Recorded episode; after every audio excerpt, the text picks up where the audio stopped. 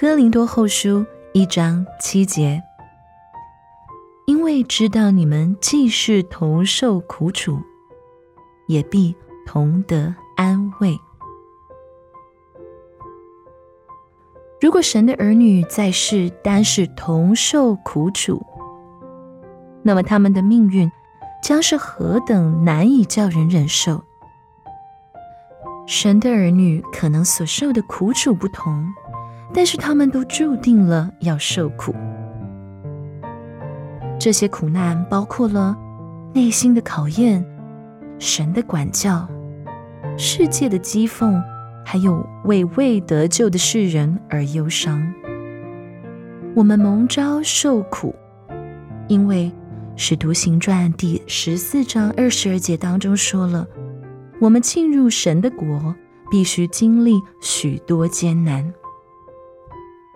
但我们的主从不单单叫我们受苦，而不同时给予我们安慰。否则的话，我们将失去我们的信心与快乐，也将被失望所击倒。因为知道你们既是同受苦楚，也必同得安慰。受苦与安慰之间总是有一定的关联。苦难大，安慰也大。哥林多后书一章五节当中说。我们既多受基督的苦楚，就靠基督多得安慰。因此，不要灰心，主为你预备了荣耀的安慰。亲近他，他正等待着将他的安慰赐给你。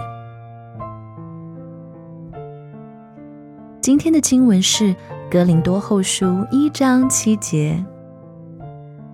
因为知道你们既是同受苦楚，也必同得安慰。